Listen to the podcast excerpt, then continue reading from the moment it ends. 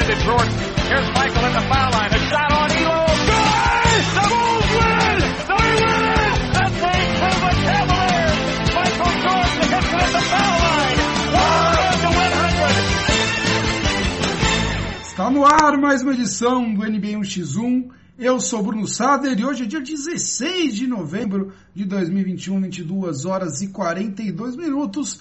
O NBA 1x1 mais uma vez no ar, obviamente, para falar sobre a maior liga de basquete do mundo, a NBA, com ênfase hoje, como vocês já viram pelo título, na Conferência Oeste, que a gente tem deixado tão abandonada nos últimos programas. O NBA 1x1 você sabe que você escuta no Spotify, Google Podcasts, Apple Podcasts, Pocket Casts ou em qualquer agregador de podcasts que você tem interesse. O nosso podcast ele sai pela, pela Anchor, e lá eles distribuem o podcast em tudo que é agregador, e você pode assinar o nosso feed. Que vocês já perceberam, né, que o podcast tem uma irregularidade de datas, às vezes sai na terça, às vezes sai na quarta, às vezes sai na quinta.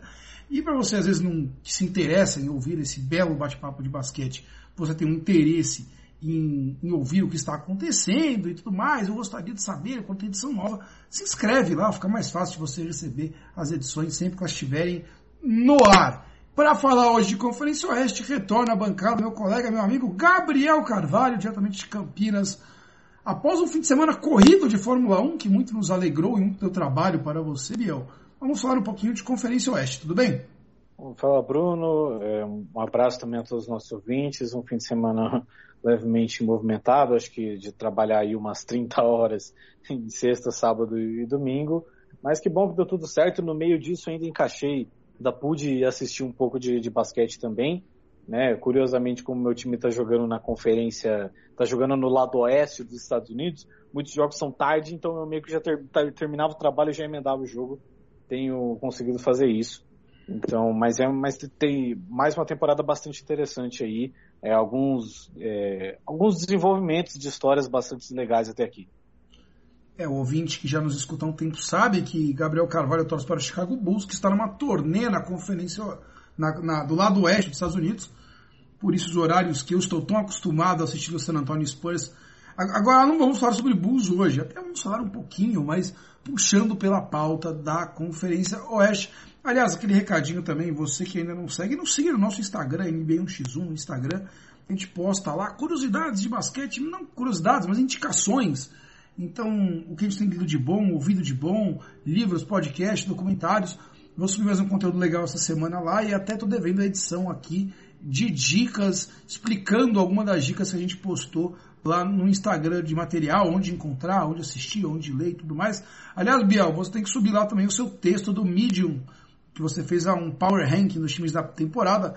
Agora com coisa de um mês de temporada rolando, já dá para ver até mais ou menos quais são os acertos e erros. E acho que é um pouquinho disso que a gente vai falar hoje. Quando a gente for falar da Conferência Oeste. Só antes de entrar na Conferência Oeste, eu queria fazer um plantão Ben Simmons aqui, né? Que é um tema bem recorrente em qualquer noticiário de basquete. E, e eu já queria comentar desde semana passada, acabou passando em branco, uh, destacar qual é a situação atual do Ben Simmons no Philadelphia 76ers, que eu acho bem patética, Biel. Para quem. É, bom, todo mundo sabe que ele pediu para ser trocado, não queria mais ficar no time.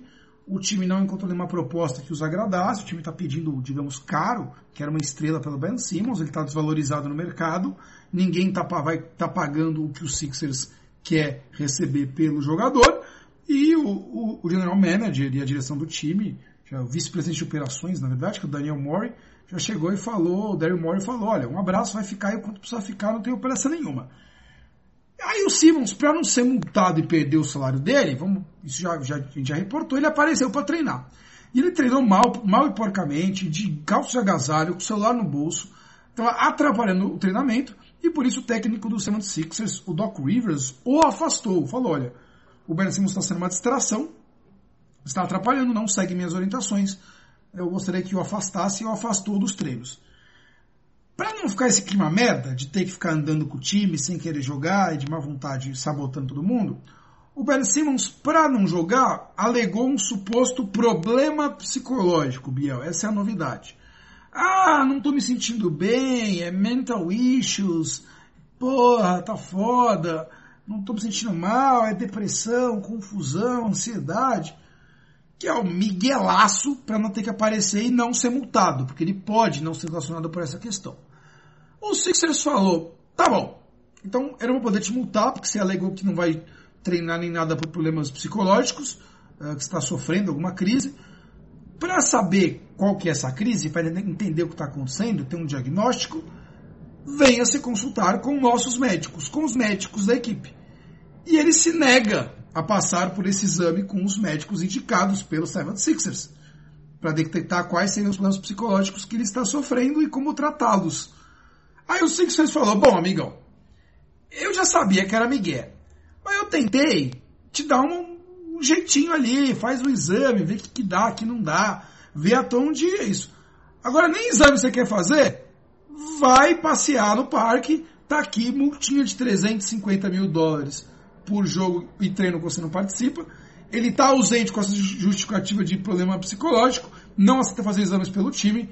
O time fala, então não vale essa desculpa para mim, vou continuar te multando. Se você quiser, você procure seus direitos. Inclusive, essa semana ele foi multado porque não foi viajar com o time é, para jogar contra o Indiana Pacers. É, na verdade, é uma série de jogos fora, seis jogos fora que o Sixers vai ter. Ele não se apresentou. E aí o, o Shams, né, o Shams Sherenia, que é repórter do The Athletic, reportou que eles estão com uma multa nova aí, vai chegar uh, mais ou menos a, a 2 milhões de dólares. Ele está tomando uma multa basicamente de 300 mil dólares cada vez que não joga e tudo mais. É, é outro buraco, né? Que, é, que, que, o, que, o, que o Ben Simmons se enfia, né? É, parece que cada vez mais ele está trucando o Daryl Morey e os Sixers e o Sixers, que tem quatro anos de contrato com o Simmons, cada vez mais se mostra que não tem pressa para negociá-lo. E, e se, o, se o Simmons quer jogar o jogo da espera, Biel, eles estão preparadíssimos. Tá, tá, uma situação complicada aí, né, do, do Ben Simmons, né? Enquanto isso, pior é que o, o 76ers vai lidando muito bem dentro de quadro com a situação, né? Porque, por mais que o time viva uma sequência agora de, de derrotas, é, o próprio time parece que está meio muito engajado em mostrar que, nossa, nós lidamos bem sem ele, e tudo mais. E, e, é complicado porque a gente não sabe até que ponto o valor de troca dele vai ser relevante, né? Até alguns dias atrás até surgiu um rumor de troca aí, né? O próprio Champ Charania é, comentou que o Boston Celtics estaria interessado no Ben Simmons e em tentar, quem sabe, envolver o Jalen Brown numa troca. Eu, acho, eu acharia uma péssima ideia. Tem, tem, é, é, é uma situação que é muito mais curiosa até da gente assistir do que comentar, né? Mas é a realidade também que o Ben Simmons ele argumenta que esses psicólogos também do, do Sixers é, não estão ajudando, né? São caras assim que estão muito mais num processo de tentar forçar com que ele jogue a qualquer maneira do que resolver o, o, o, problema que talvez ele tenha. Então é uma situação que vai se desenrolando e vai. A gente não tem nenhuma previsão de quando ela vai se concluir. Né? É, o Celtics nessa discussão, bom, vamos falar de Conferência Leste, né? A gente nem, nem, nem ia falar. Porque muitas pessoas fazem a leitura que o Jalen Brown e o Tatum são jogadores muito parecidos e ocupam o mesmo espaço em quadra. São dois bons chutadores de longe, que tem, precisam da bola na mão e tudo mais. E, e, que os dois fazem a mesma coisa. Seria melhor ter um outro jogador completando um ao outro. No caso, ficariam com o Tatum, que é o melhor, e você liberaria, liberaria o Jalen Brown. Eu não acho que é por aí, eu acho que dá para encaixar os dois sim. É, vamos ver o quanto o Boston o Boston dizem que está pensando se troca o Brown, não é nem só pelo Simmons, mas até por outro jogador. Mas eu acho que o Boston, Boston ainda tem muito para fazer funcionar esses dois jogadores. E, e o Sixers, Biel, como você falou, vai se virando bem. Além de tudo, nosso Sixers, o Sixers está um para-raio de desgraça, né? Teve uma crise de Covid no time, e teve uma crise de Covid no time. O Embiid pegou, o Tobias Harris pegou, o Seth Curry pegou. Eles chegaram a ter jogo que o melhor jogador do, do time em quadra era o o, o, o Frank Korkmaz, basicamente. Que antes era o Seth Curry liderando, uh, depois ficou a molecada, né? O, o, o Maxi. Tyrese Maxi, o, Mat... ah, o Matisse Tybalt também pegou, pegou Covid, se eu não me engano. Mas o Tyrese Maxi é um cara que estava crescendo bastante nessa sequência. Exatamente, é o Tyrese Maxi, que eu tava com o Max com o primeiro nome. E o Tybalt também, o Tybalt também pegou Covid, né? Então, o Sixers até se virou bem, como você falou. Ainda tá com oito vitórias e seis derrotas na conferência leste, em sétimo lugar, mas uma crise grande no time. Faz muita falta o Ben Simmons para o time, essa é a realidade. Ele é um bom jogador. Agora ele cada vez mais se cai nesse buraco. Vamos ver como ele fará para. Quem sairá vitorioso nessa queda de braço, que é a principal novela da NBA desde o final da temporada passada. Bom, vamos lá para a Conferência Oeste logo, Biel, porque eu tenho bastante coisa para falar e, e, a principal delas não pode ser outra senão o Golden State Warriors, né? E eu até brincava com você aqui em off. Minha missão hoje era te convencer e me convencer e talvez convencer o ouvinte que esse fantástico início do Warriors, de 10 vitórias e duas derrotas nos primeiros 12 jogos, não quer dizer muita coisa. E tem um quê de dibre, um quezinho ali de enganação. E lógico que esse é um argumento, obviamente, muito polêmico, né? Mas, Bruno, da onde você vem essa lógica maluca? Bom, vamos lá. É, muito se previa positivamente do Warriors na, antes da temporada. E eu não botava tanta fé, Biel. Você sabe disso. Nas nossas prévias nós falamos. Eu olhava para esse time do Warriors e falava, tá bom, o Thompson volta só no meio do ano, no meio da temporada. É, vocês estão achando que o Bielitsa vai jogar pra caralho, é isso que estão achando? Vai meter muita bola de três. O Otto Porter Jr., que faz uns dois times que não joga bem, talvez desde o Chicago, você acha que vai, do, do Wizards, desculpa, vai chegar fazendo uma grande diferença. O Igodala com 200 anos. Quem vai chamar a responsabilidade? O Jordan Poole? O Wiggins que se esconde? Vai sobrar tudo pro Curry de novo, igual no passado. E a gente sabe esse filme. É o Warriors ali em oitavo, nono. E vamos ver como o Clay Thompson volta. Aí começa a temporada e o Warriors fala: bom, foda-se você, Bruno, na sua opinião, você não sabe nada de basquete. O Andrew Wiggins tá pontuando bem pra caramba e chamando a responsabilidade. O Jordan Poole deu um salto de 12 pontos por jogo para 17. O Damian Lee, o cunhado do Curry, virou o quarto maior pontuador do time. O Bielitsa está tá chutando 47% de bola de 3 pontos, o Walter Porter 44%.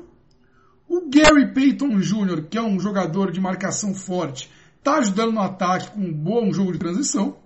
O próprio Iguodala está contribuindo um pouco. E o Curry continua destruindo a tudo e a todos. Ou seja, Biel, foda-se minha opinião, todo mundo está virando.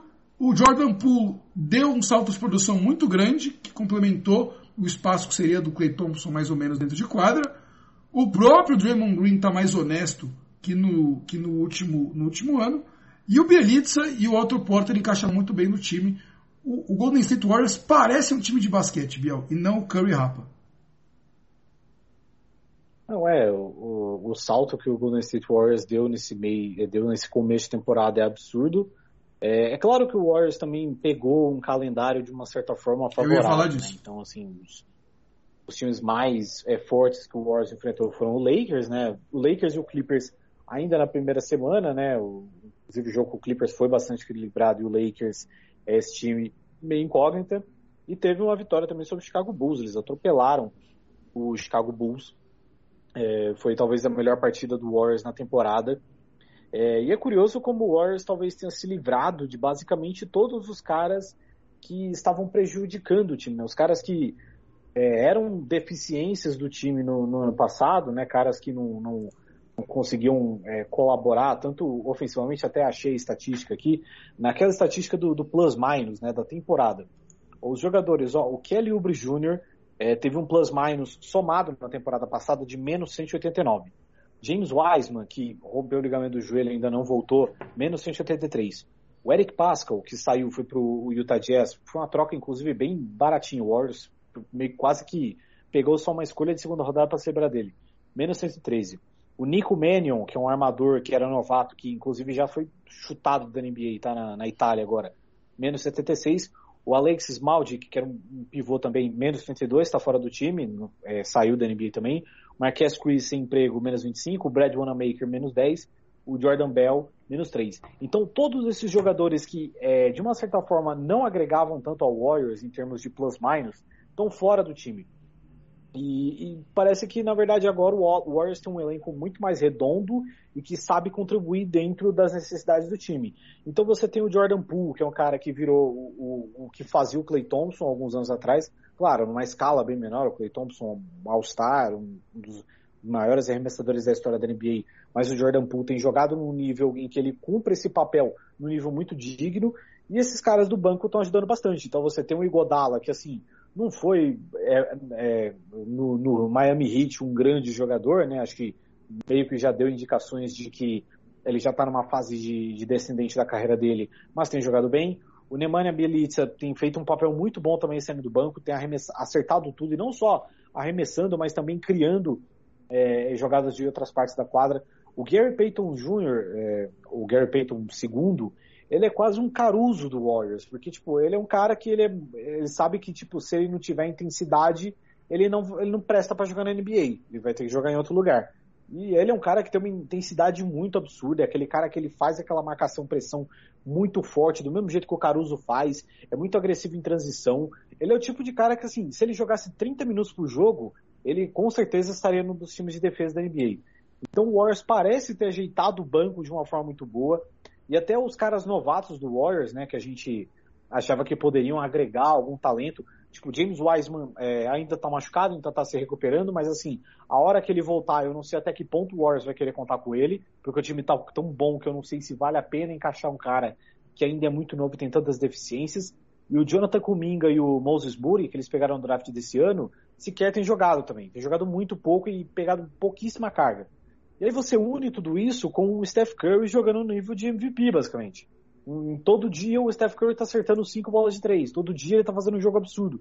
Então isso rende um Warriors muito agressivo, né? Ainda é claro, tem o Draymond Green, o Kevin Looney que estão agindo muito bem. O Andrew Wiggins, quando você tira diversas responsabilidades das costas dele, ele vira um, um jogador muito decente. Então tudo isso tem tornado o Warriors esse grande time até aqui, né? Que tem duas derrotas, uma para um Charlotte Hornets, que é um time que assim é, é um tiroteio completo, você não sabe o que, que você vai tirar desse time e outra, outra o Memphis Grizzlies num jogo com prorrogação, que é, claro, uma situação ali que os dois times ficam desgastados e muita coisa pode acontecer. É, eu não acho que o Warriors vai ganhar o Oeste ou coisa parecida, eu acho que tem muitos times que ainda têm uma margem de melhora grande, outros times também estão conseguindo impressionar nesse começo, mas é, talvez seja o melhor, o Warriors ele conseguiu se ajeitar de um jeito que ele vai brigar, eu acho que isso é certeza. É, eu acho que os jogadores que chegaram, como você falou, encaixaram bem no esquema e na proposta de jogo do Warriors. E estão com números fora do que até foram na carreira inteira. O Bielitsa, que eu citei, que tem 33 anos já, e está na NBA há quase 10 anos, ele, o melhor ano de três pontos dele na carreira tinha sido em, em 2018, 19, chutando uns 40%. O homem está chutando 47% de 3. Isso ele não chutou na carreira inteira. Ah, tudo bem que ele não tem uma média alta de, de, de chutes de 3 por jogo. Ele não tenta um milhão de chutes de 3 por jogo. Mas, mesmo assim, 47% é um número muito respeitável. O, o próprio Jordan Poole ele foi de uma minutagem Biel assustadora, de 19 minutos por jogo para 29 minutos por jogo. Então ele virou uma peça fundamental tendo a bola muitas vezes. E a profundidade do elenco está ajudando muito o, o, o, Warriors. Isso que você colocou, de cada um fazendo uma coisinha a mais, mesmo sem o Kaminga e o Muri estarem na rotação de quase sempre tá jogando, o Wiseman tá fora e tudo mais, o Clay Thompson também, você tem 11 jogadores no time que tem mais de 10 minutos de média. E você tem 9 jogadores que tem mais de 15 minutos de média em quadra. Então é um time que conseguiu ter a profundidade. Novamente, é um time que agora tem cara de time de basquete. Agora, vamos agora contra-argumentar. Eu, eu acho que tem alguns pontos a serem considerados também. Muitos já se falam não. Eu vi um podcast muito bom semana passada do, do Zach Lowe, que estava ele, o Nick Friedel, que é o, o, o, repórter da ESPN em São Francisco, e um repórter do The Athletic de São Francisco, que eu esqueci o nome também. E, e eles estavam falando de que um achava que o Warriors ia ser uma porcaria, que era Friedel, troca todo mundo. O do The Athletic achava que ia ser mais ou menos. E o, e o Zach Lowe estava mega empolgado. E ele, o Zach Lowe estava se gabando, né, que ele acertou.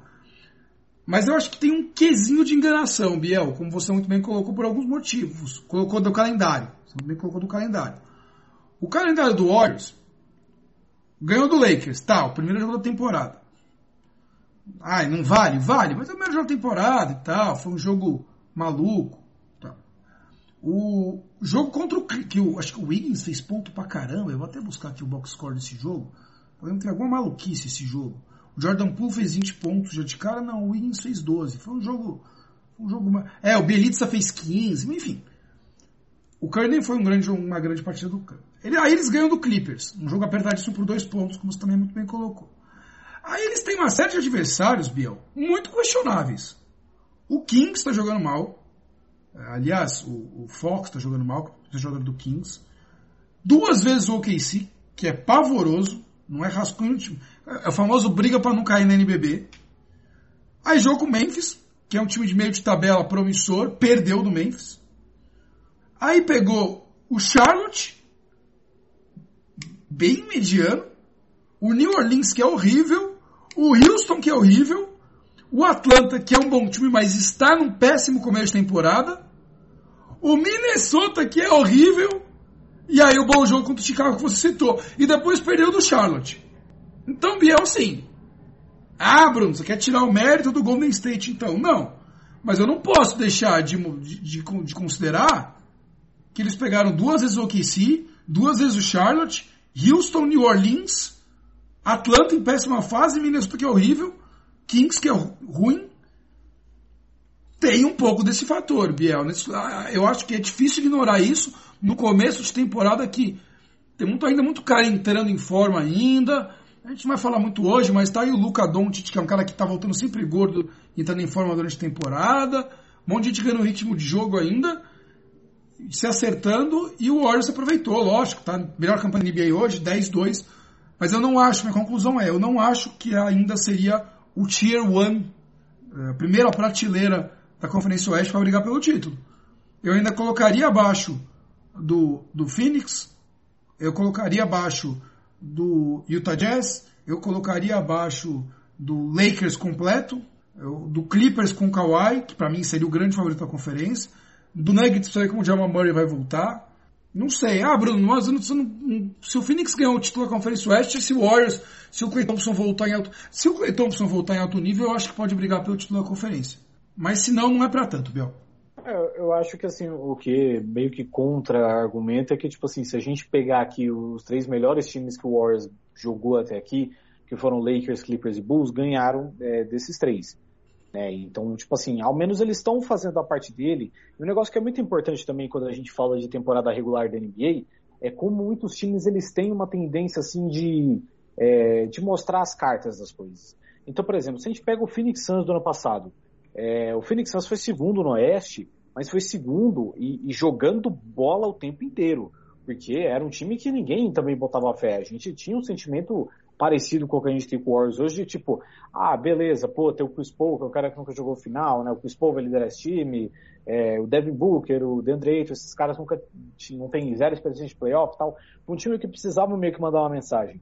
E o Warriors, eu acho que ele tá meio que nessa fase assim de precisamos mandar uma mensagem de que a gente vai vir competitivo. E eu acho que por isso que o Warriors também tem esse começo muito bom ao ponto de ganhar esses jogos. Porque, por exemplo, o Thunder, é, que é um time realmente ruim, porque é um time sub-20, é, o Warriors ganhou duas vezes, mas o Lakers, por exemplo, perdeu duas vezes. Então, tipo assim, é que o Warriors eles têm uma. Eles aparentam chegar numa temporada com uma intenção de, de jogar num nível é, de seriedade para mostrar que eles vêm para competir. Tanto que, por exemplo, a gente está gravando aqui, obviamente a gente não sabe quando o jogo vai acabar, porque tá no terceiro, não está no terceiro quarto, mas eles estão fazendo um jogo muito bom contra o Nets, que também hoje é, é, o time que tenta dar uma mensagem também de, de que eles vão vir pro, pro leste forte esse ano. Né? Tiveram aí umas, uns tropeços, mas o, o, Nets vem muito forte esse ano também, apesar de não ter o Kyrie. E o, o Warriors está se lidando bem com essa situação. É, é, curioso porque a sequência da tabela do Warriors depois que a gente está gravando também é muito favorável. Eles têm uma, uma sequência excelente aqui no leste de Cleveland, Detroit, Toronto e Filadélfia. Né? Filadélfia a gente não vai saber ainda se o, o Embiid vai estar de volta e tal. E aí depois vai ter uma sequência respeitável, né? Vai pegar o Blazers, é, que assim, tá cambaleando e tal. Aí depois tem uma sequência forte aqui de três jogos, né? Que é um jogo contra o Clippers e dois contra o Suns. É, e eu acho que dependendo de como eles sobreviverem a isso, claro, eu acho que esse time do leste, acho que apenas os Sixers deve dar um trabalho mais forte. Mas é, eu acho que o, essa sequência, esse, esse começo do Warriors, passa também muito por isso de até nesses jogos assim em tese mais fracos, é, passa muito por isso de mandar uma mensagem que a gente vem sério esse ano. O Golden State Warriors vai vencendo por 13 pontos o Brooklyn Nets em Brooklyn, Nova York, com surpresa para ninguém. Um ótimo jogo de Stephen Curry, que no meio do terceiro quarto tá já com 28 pontos, 6 de 9 de 3 pontos. É um ignorante, é um monstro sagrado. Bom jogo também do Andrew Wiggins com 17 pontos. E, e eu gostei de ver assim, numa nota positiva, o Draymond Green parece que voltou com um pouco dos seus arremessos, pelo menos, Biel, é, de tentar arremessar um pouco, não ficar fugindo de, é, de, o Draymond Green parece eu jogando no parque. Eu fujo de arremessar a todo momento. Se puder encotar e fazer uma bandeja, eu faço porque eu não quero arremessar. Agora o Draymond Green ganha para isso, né, meu amigo? É, se você for aqui pelo menos no, no na quantidade de arremessos por jogo, ele está igual do ano passado, mas a pontuação dele melhorou um pouquinho. Eu acho que ele, ele, ele tem que adicionar um pouquinho para o time nisso também, ele que é um cara tão importante. Mas a gente sabe, a gente vai assistindo, ele, ele contribui bastante com o time, com, com, com outras coisas, com troca de passes, com espaçamento, com marcação. Bom, falando bastante de Golden State, Biel, quer dizer, essa tabela ridícula que eles vão ter, eles vão ganhar mais uns 5 de 6 jogos, vai parecer que eu tô que eu sou um idiota completo, mas calma, senhores, começo de temporada, não estou falando que o Warriors é ruim, longe disso. Mas já estão falando que eles são favoritos para ganhar a conferência. Eu também não acho que é por aí. Falando em favoritos para ganhar a conferência, rapidamente, vamos falar de Lakers. É, eu não gosto de falar do Lakers, porque o Lakers claramente está no modo. Vai ser mais um ano de modo banho-maria até os playoffs. O LeBron já está fora aí, com contusão, sei lá, se poupando. Já entregou, o, jogou só seis jogos esse ano. Já entregou o time na mão do Russell Westbrook, que fica com a bola o jogo inteiro. O Biel virou mais um Westbrook e time que é aquela bola na mão dele o tempo todo. Obviamente o Anthony Davis está comendo a bola nesse começo de temporada e que vai levando o Lakers a vitórias. Mas virou um time. É, é claramente é para isso que trouxeram o Russell Westbrook, né, Biel? Claramente é para isso. Para quando não tiver LeBron nem nada, é bola na mão do, ele, do homem para ele ganhar uns jogos. É, o destaque positivo mesmo que eu faço, é, não só o Anthony Davis, que jogando muito, porque isso é meio óbvio.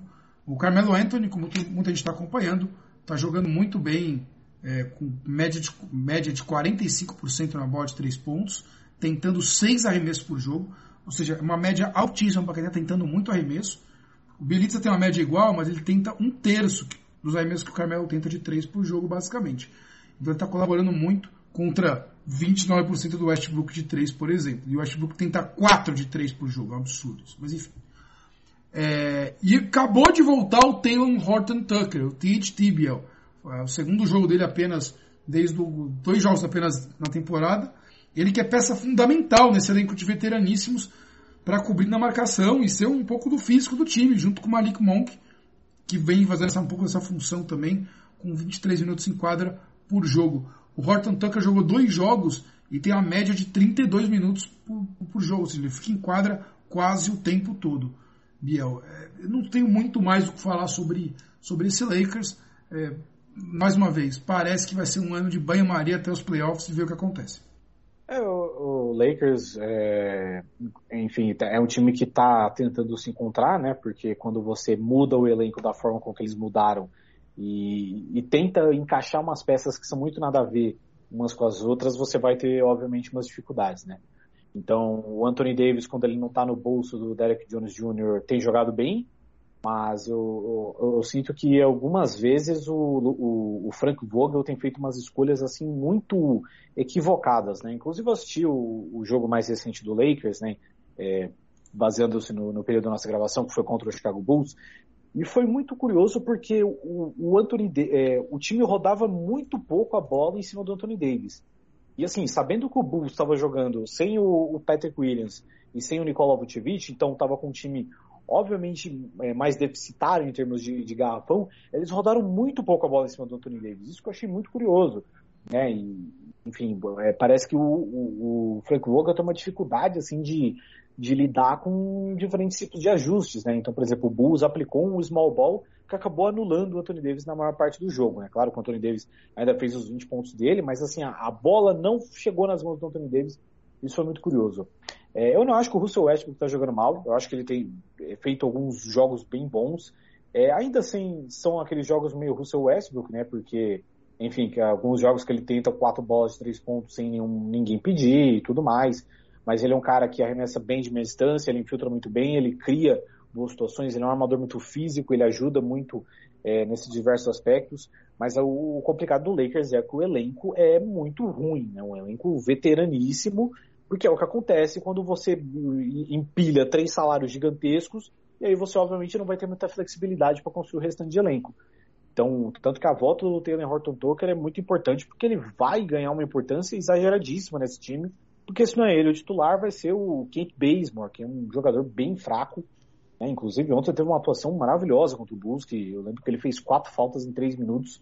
Né? Ele nem estava na rotação e quando o, o, o Vogel sacou ele para tentar marcar o Zach Lavine, ele aprontou uma dessas. E é isso, é um time que está tentando se encontrar, é um time que é muito deficitário em termos de, de elenco de apoio, e acho que se conquistar alguma coisa, vai ser dependendo do entrosamento das três estrelas que tem. É, o Carmelo Anthony tem jogado muito bem, né, tem acertado bastante, mas é aquilo, pô, é um time que tem o DeAndre Jordan de, de pivô. Até pouco tempo atrás o DeAndre Jordan estava na rotação, que assim, é um cara que pro Nets não prestou. O Nets, que inclusive é um time que tem um, meio que essa deficiência, né, de assim, o Nets ainda consegue atrair jogadores melhores, né? eles conseguem articular coisas dentro do mercado para atrair gente melhor. Mas o Lakers não, não tem conquistado isso e, pô, tava contando com o DeAndre Jordan no elenco, ainda tem um Rajon Rondo velho no elenco tentando fazer o que dá. Aí as outras peças você vai ter um Trevor Ariza que nem jogou ainda, o NL, então assim. Então é, é um elenco que é muito 8 ou 80. Então você tem três craques no time e o restante de jogadores que assim não faria muita diferença em nenhum outro time da NBA. E eles vão, e o Frank Vogel vai precisar se acostumar com isso, por isso que o time está cambaleando. Assim, se clicar esses três caras juntos, aí vai virar um contender fortíssimo, mas por enquanto não é, porque é um time bastante problemático. É engraçado, o DeAndre Jordan parece que ele tem 45 anos, ele tem 33 ainda. O declínio físico e, de utilidade dele como jogador de basquete da NBA é impressionante. Que o pessoal não vem de hoje, faz uns 2, 3 anos, anos já. É, cinco anos atrás o DeAndre Jordan era um dos melhores protetores de aros da NBA, né? E pra você ver como é que as coisas mudam, né? Fisicamente e do jogo também.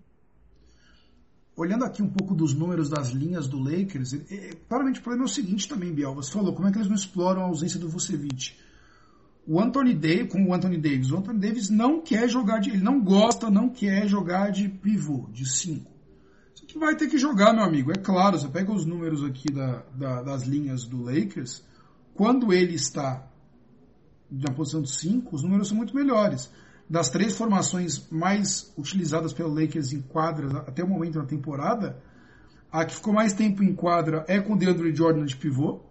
O time está com menos 15 com essa formação. A segunda que o time mais usou também é com o DeAndre Jordan de pivô. O time está com menos 18 nesse cenário.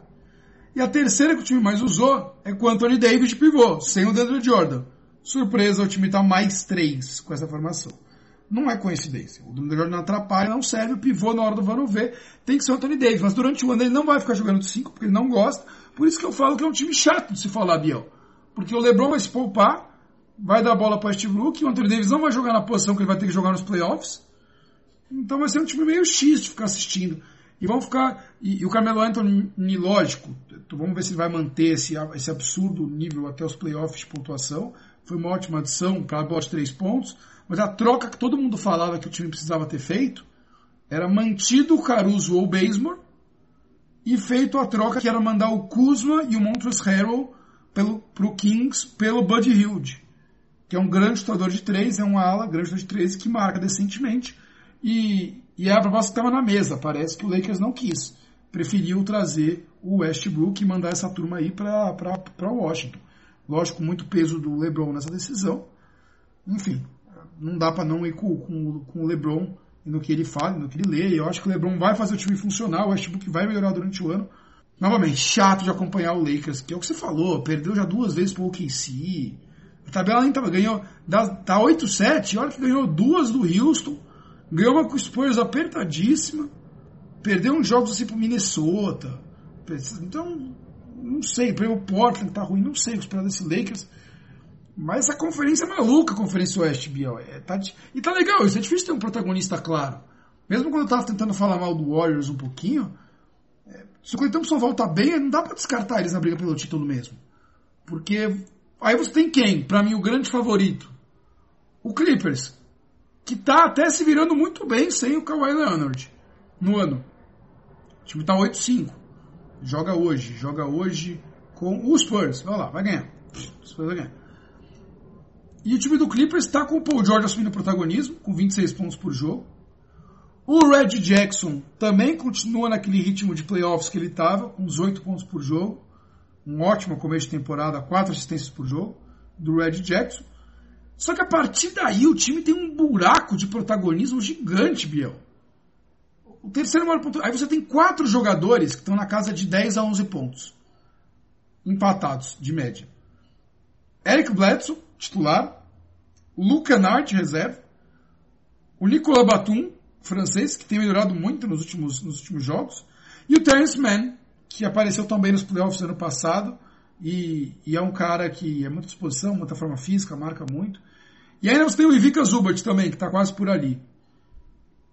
E o Marcos Morris também da Papono, todos estão entre 9,5 e 11 pontos de média. Só que você não tem um terceiro protagonista para chamar a bola. Então me parece um time que carece do tal do Kawhi Leonard exatamente. Para ser uma potência que pode despontar na conferência. Tem um jogador chegou esse ano no time que ninguém dava nada, e eu não o conhecia, seria muito sincero, que é o Isaiah Hartenstein, que foi draftado três anos atrás pelo Houston. Por pouco jogou, jogava cerca de 7 minutos por jogo, primeiro ano no Houston. Aí foi trocado duas vezes, foi para D-League e acabou no Lake, no Clippers, e está tendo uma contribuição interessante para o time, chutando é, muito bem de três pontos, inclusive, 50% de três pontos. É engraçado. Agora, Biel, é mais um time que, poxa, tá melhor do que eu esperava até por não ter o Kawhi.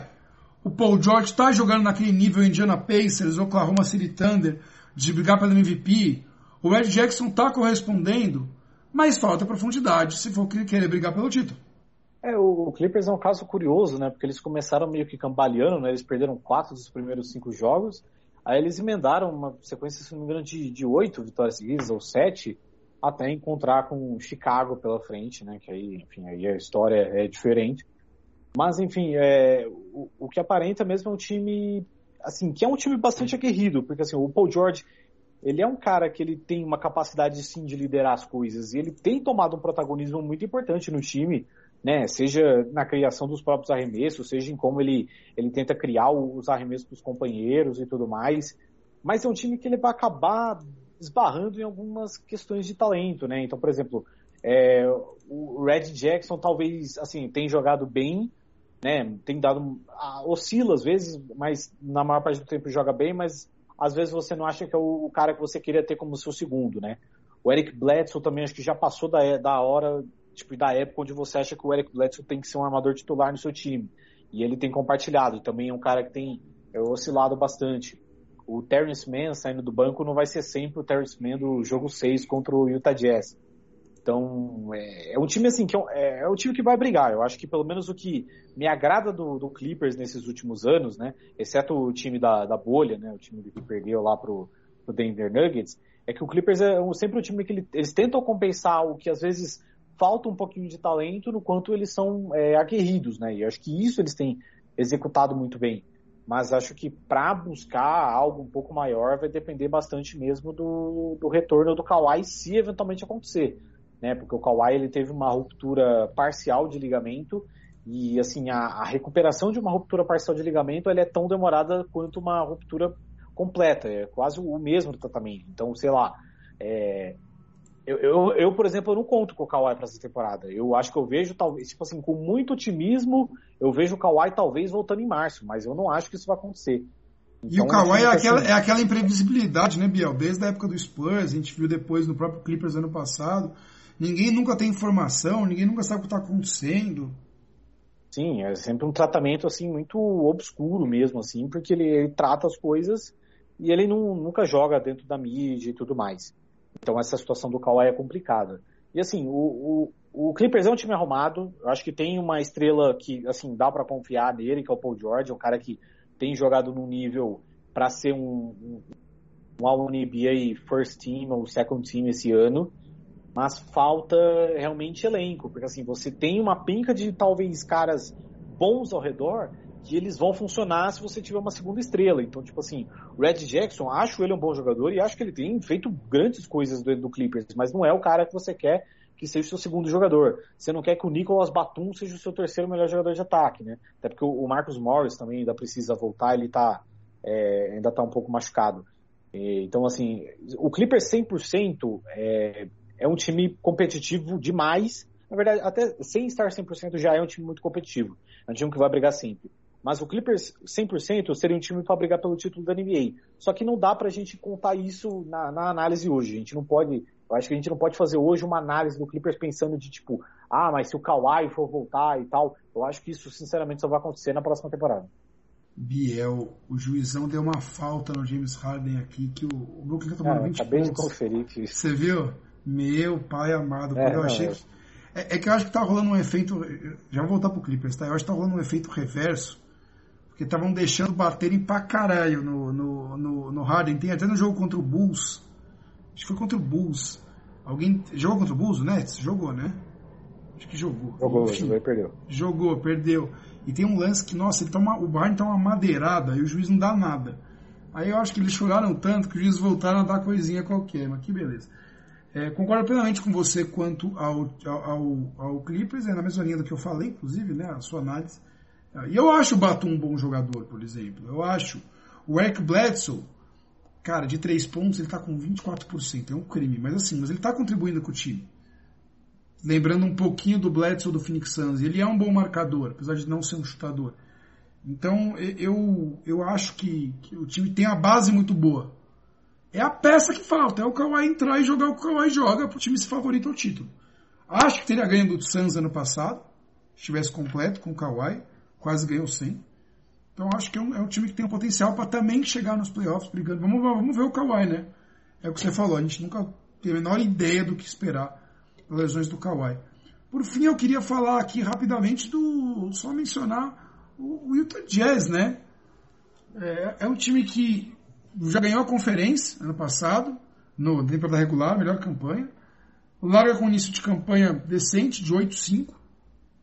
É, vou até puxar a tabela aqui, que eu não lembro de cor, o, todos os jogos do Jazz. Só que é, é o time que está num estado, Biel, que é o mesmo do Bucks ano passado. ninguém mais quer saber do Jazz ganhando com temporada regular. Pode ser de novo campeão da temporada regular, o campeão o líder da temporada regular, melhor campanha da NBA e tal, que ninguém se importa. Todo mundo quer ver o que esse time vai fazer dentro dos playoffs. O time começou o ano com uma sequência de vitórias muito grande. Os primeiros oito jogos foram sete vitórias. E aí os últimos cinco jogos perderam quatro. Tabela difícil. Perdeu para Miami duas vezes. Perdeu para o Indiana, que é um bom time. E perdeu para Orlando. E antes tinha perdido do Chicago apenas. Então uma tabela que não foi muito fácil. Ganhou jogos mais difíceis, como contra o Denver, contra o próprio Atlanta, contra o Milwaukee fora, é, duas vezes do Atlanta, aliás. E eu gosto das adições do Jazz. Eu acho que o time ganhou profundidade com o Rudy Gay no time, por exemplo, para dar uma opçãozinha mais de chute. É, eu acho que o time hoje é um time um pouco mais robusto para os playoffs. O, o, o Rudy Gobert vai entrando em estágio final de contrato e, e continua jogando muito bem, com 15 pontos de média, 15 rebotes de média, são números ótimos isso. O Bogdanovich contribui, o Mike Conley contribui, o Clarkson não está naquele ritmo de sexto homem do ano, do ano passado, ele e o John Ingles, mas também contribui muito bem.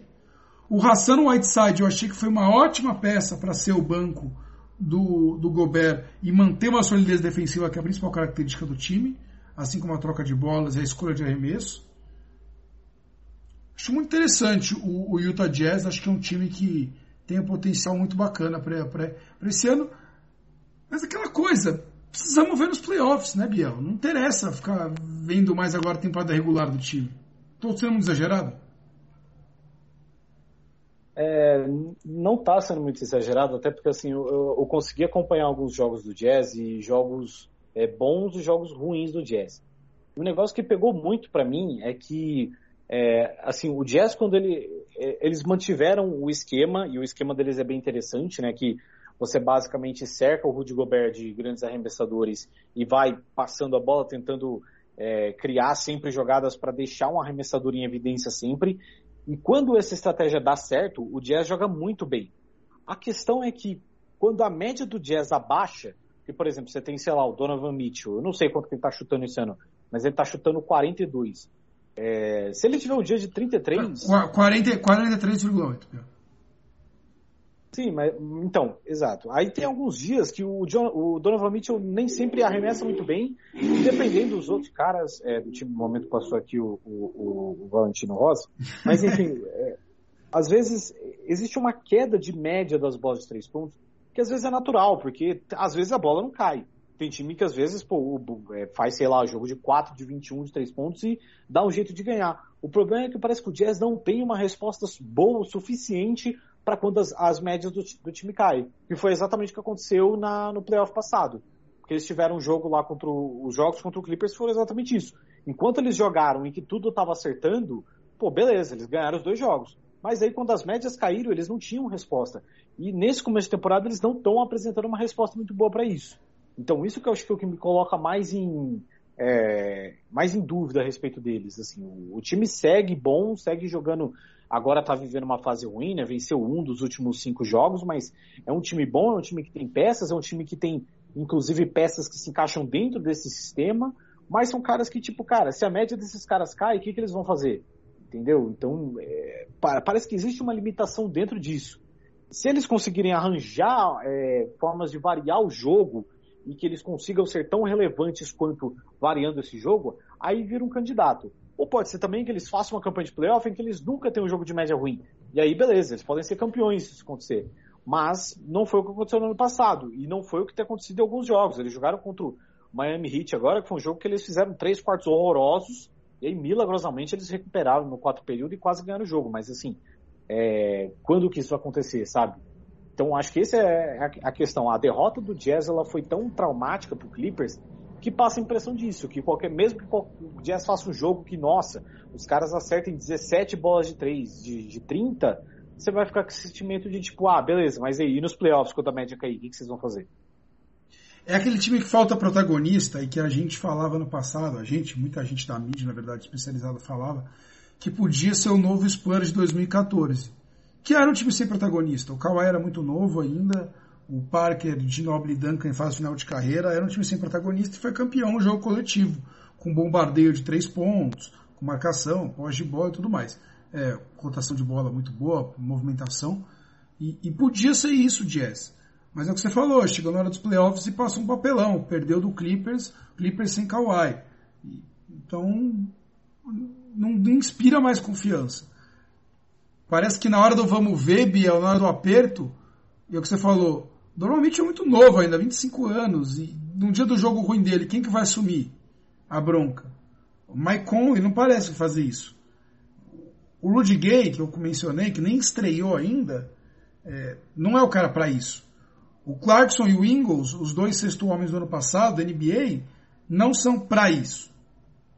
Então fica esse questionamento, mas eu continuo achando que é o time que talvez tenha use de casca essa pancada do ano passado para ter uma postura diferente esse ano e aguentar melhor a bucha. Mas é ver para crer, né? Porque um ano de guerra com o Denver Nuggets, aí no outro ano sofre essa pro Clippers e agora a gente fica na, com aquele marquinho de interrogação lá em Salt Lake City, time que hoje tem o Dwayne Wade como um dos seus proprietários.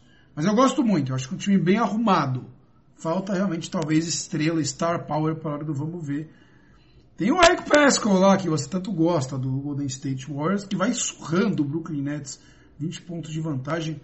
Só porque eu defendi o Jordan Poole hoje, ele está 0 de 5 de 3 pontos, Biel. Mas para compensar, até o Draymond Green meteu a sua de 3 pontos já no jogo. Biel, algum destaque mais da Conferência Oeste, da NBA que você gostaria de fazer, quando vamos chegando para os finalmente da edição de hoje do NBA X1?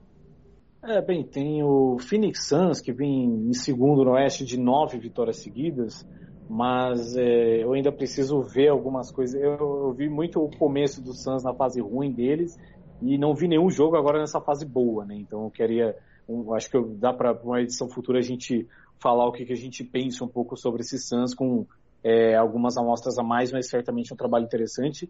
Tem o Dallas Mavericks inexplicavelmente em terceiro no Oeste também, com um técnico horroroso, mas com o Luka Doncic resolvendo as coisas na medida do possível, o Kristaps Porzingis tentando voltar a ser o, jogador que a galera de Nova York achou que ele seria.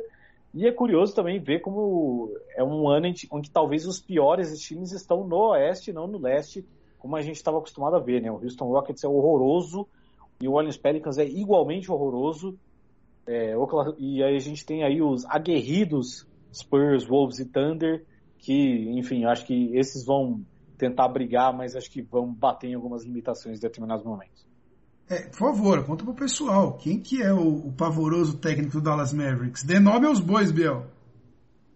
É, Jay, é o Jason Kidd, né? Esse cara aí que há controvérsia se deveria ter um emprego mesmo. Né? As outras experiências que ele teve de treinador já foram bem ruins, tanto no Brooklyn Nets quanto no Milwaukee Bucks. E agora assumiu aí, não sei, numa nostalgia aí que o Dallas Mavericks teve, né? Já que o Jason Kidd era o, foi draftado pelo Mavericks, né? E era o armador do Mavericks já em fim de carreira quando eles ganham o último título dele. Não sei se é uma vibe meio Rogério Ceni no São Paulo, mas trouxeram aí o Jason Kidd. Tipo, por enquanto tá dando certo, mas eh, em termos de vitórias e tal, né? Estão em terceiro no Oeste, mas eu não sei até que ponto em longo prazo tem algum futuro nisso. É, o Jason Kidd em fase muito final de carreira em 2006, quando é campeão pelo Mavericks, é, era um armador reserva ali compondo o time, aquele time que deu título pro, pro não só pro Jason Kidd, quanto pro Peja Stojakovic também, fez justiça divina para esses dois jogadores. É, realmente eu não entendo também essa escolha do Mavis. Basicamente o time vai ganhando porque tem um tal de Luca Doncic jogando um senhor basquete. E, e ele é um cara engraçado, Doncic. Ele desencanou de, de, de manter o físico na, na, na pré-temporada, chega gordo e vai recuperando o físico durante a temporada e dane-se. Bom, vai falar, vai falar que não está dando certo? O cara joga muito basquete. É, desse que você mencionou, o, o Santos tem visto pouco também, aquela coisa que a gente viu tanto no passado, né? que não vou priorizar agora assistir o Suns no tempo que é possível ver basquete.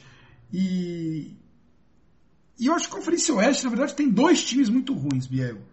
É o, olha, três. Um de, dois a gente já sabia que, que tinham tudo para ser horríveis, né? Que era o Houston e o, e o time do OKC. Cara, você não colocou o OKC com o Kings e com o Spurs. O Spurs está 4 e 9, mas o Spurs faz jogos difíceis. O Spurs é um time chato de se ganhar. E o Kings é um time também chato.